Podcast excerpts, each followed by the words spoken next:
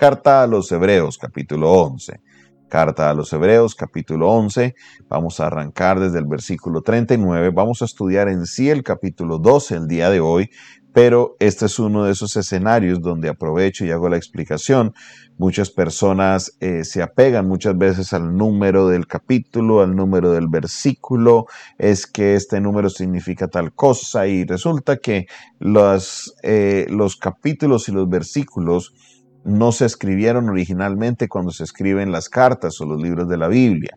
Los capítulos y versículos fue algo que se añadió posteriormente al texto bíblico para que podamos memorizarlo fácil y podamos encontrarlo. Imagínese usted uno estar en el libro, por ejemplo, de Mateo, que son 29 capítulos, es un libro bastante largo y usted no tener el sistema de capítulos y versículos a la hora de leerlo, sería muy difícil uno poder llegar a encontrar la porción justa que se está leyendo, a menos de que se conozca muy bien el libro. Entonces, para eso se diseña este sistema de capítulos y versículos y una vez alguien decía que pareciera que a la hora de dividir los capítulos y versículos, el escriba que los dividió estuviera en un burro y cada vez que el burro brincaba hacía un corte porque hay algunos cortes que no entendemos.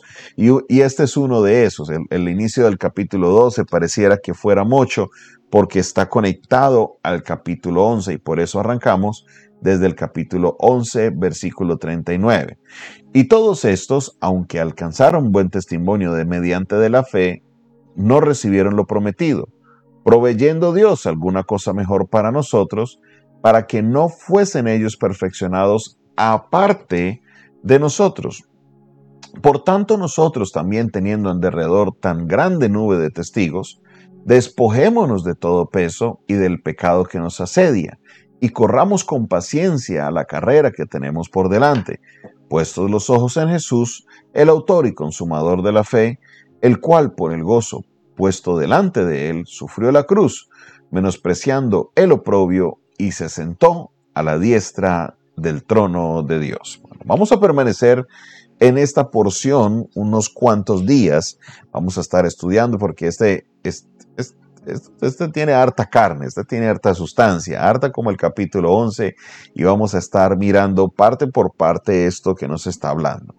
Eh, ya mirando lo que es el estudio del capítulo 12 nos dice arranca diciendo que nosotros tenemos en derredor tan grande nube de testigos. ¿A qué nube de testigos se refiere? A todos los testigos de la fe que estaban en el capítulo 11, a todos estos héroes que están ahí. Nos dice que tenemos tan grande nube de testigos, de personas que pueden testificar que por medio de la fe fueron, lograron, la, alcanzaron la justicia. De dice, despojémonos de todo peso y del pecado que nos asedia. Vamos a mirar esta primera parte. Dice, despojémonos de todo peso y del pecado que nos asedia y corramos con paciencia la carrera que tenemos por delante. Entonces, acá vamos a encontrar un concepto bien interesante y es un concepto que es muy, muy, muy importante que como creyentes lo entendamos. ¿Por qué?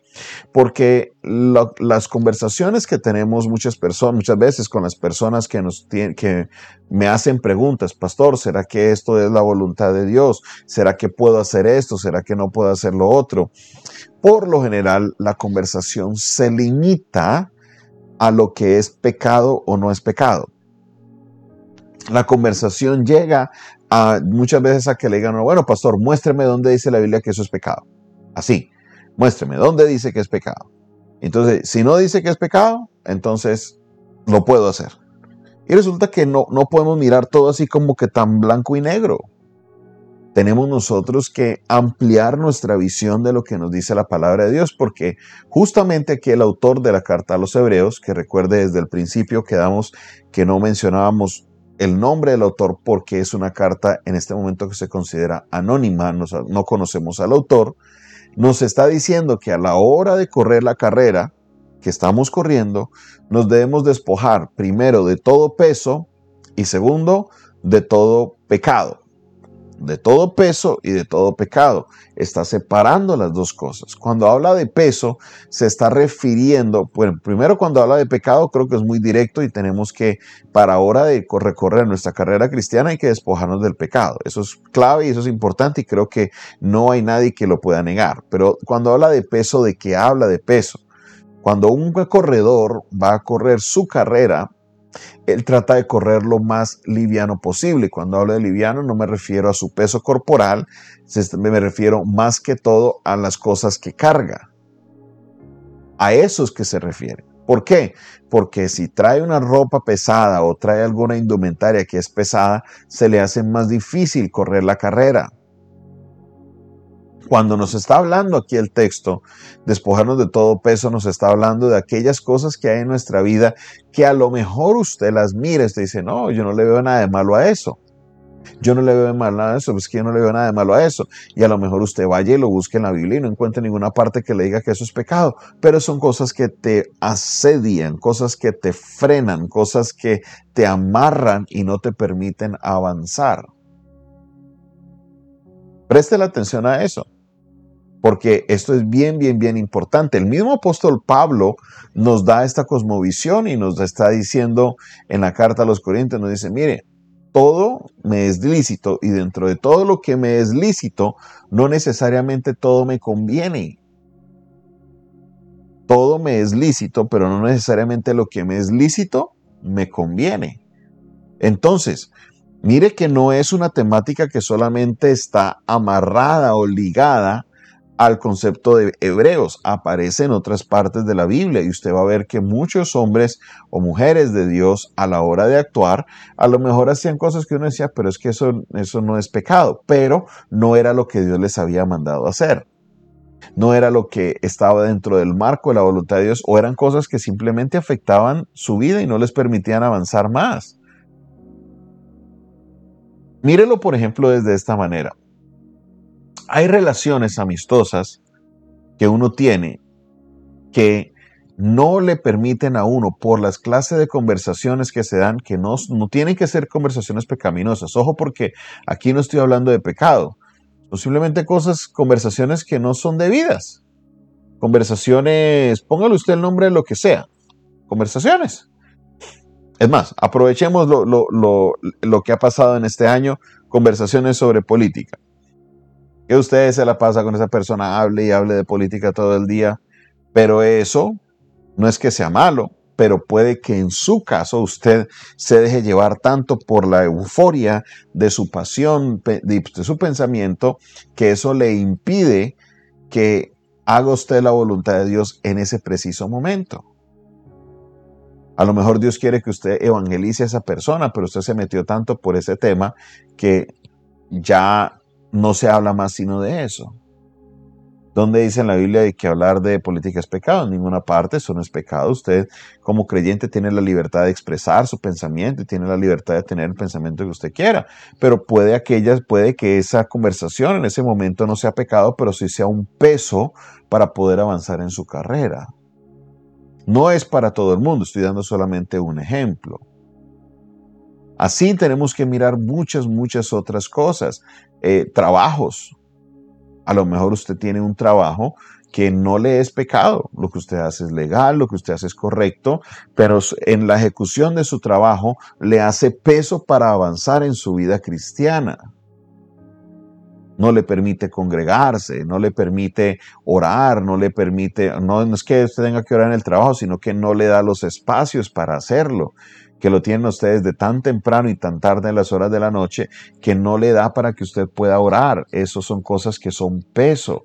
No es pecado necesariamente, aunque muchas personas pueden decir que no orar y no congregarse es pecado. Bueno, obviando eso por un lado, eso te hace peso. Hay que despojarse de ese peso y tener espacios para que, o conseguirse un trabajo que te dé los espacios que te permitan hacer las prácticas espirituales que debes, debes salir adelante. Así, mis hermanos, tenemos que pensar en muchas, muchas, muchas, muchas cosas que tenemos que nosotros analizar desde un punto de vista que a lo mejor usted los ve y dice, eso no es pecado, pero a lo mejor sí te está haciendo peso y te están impidiendo avanzar y crecer en tu vida espiritual. ¿Qué es aquello que te está haciendo peso a ti? Pídele al Espíritu Santo la dirección para que puedas hacer esa, e, esa revisión en ti y así puedas salir adelante y avanzar en la carrera que tienes por delante, la carrera espiritual. Gracias Padre Celestial por tu palabra, gracias Señor porque por medio de ella nos permites tener Señor una cosmovisión muy diferente de cómo podemos nosotros vivir haciendo tu voluntad. Yo te pido, te ruego Señor que seas tú obrando en la vida de cada uno de los que reciben tu palabra con aceptación, que ellos la reciben con humildad para poder que tu palabra les transforme y les ayude a despojarse no solamente del pecado, sino también de ese peso que les impide avanzar de una manera fácil en su carrera. Ayúdales, guíales, dirígeles en este momento.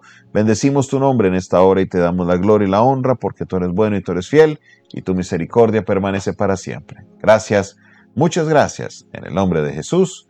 Amén, amén y amén. Esta fue una producción del Departamento de Comunicaciones del Centro de Fe y Esperanza, la Iglesia de los Altares un consejo oportuno en un momento de crisis. Les despido a ustedes en esta hora su pastor y amigo Jonathan Castañeda, quien les bendice y les invita a que se suscriban a nuestro canal de YouTube. No olvide darle clic ahí a suscribirse al canal, al ladito hay una campanita, dale clic también a la campanita para que así pueda recibir todas las notificaciones de nuestras transmisiones. No olvides compartir este audio, compartir este video y si quieres aprender un poco más de nuestro ministerio, lo puedes hacer escribiéndonos al 316 617-7888. De nuevo, 316-617-7888. Dios te bendiga, Dios te guarde,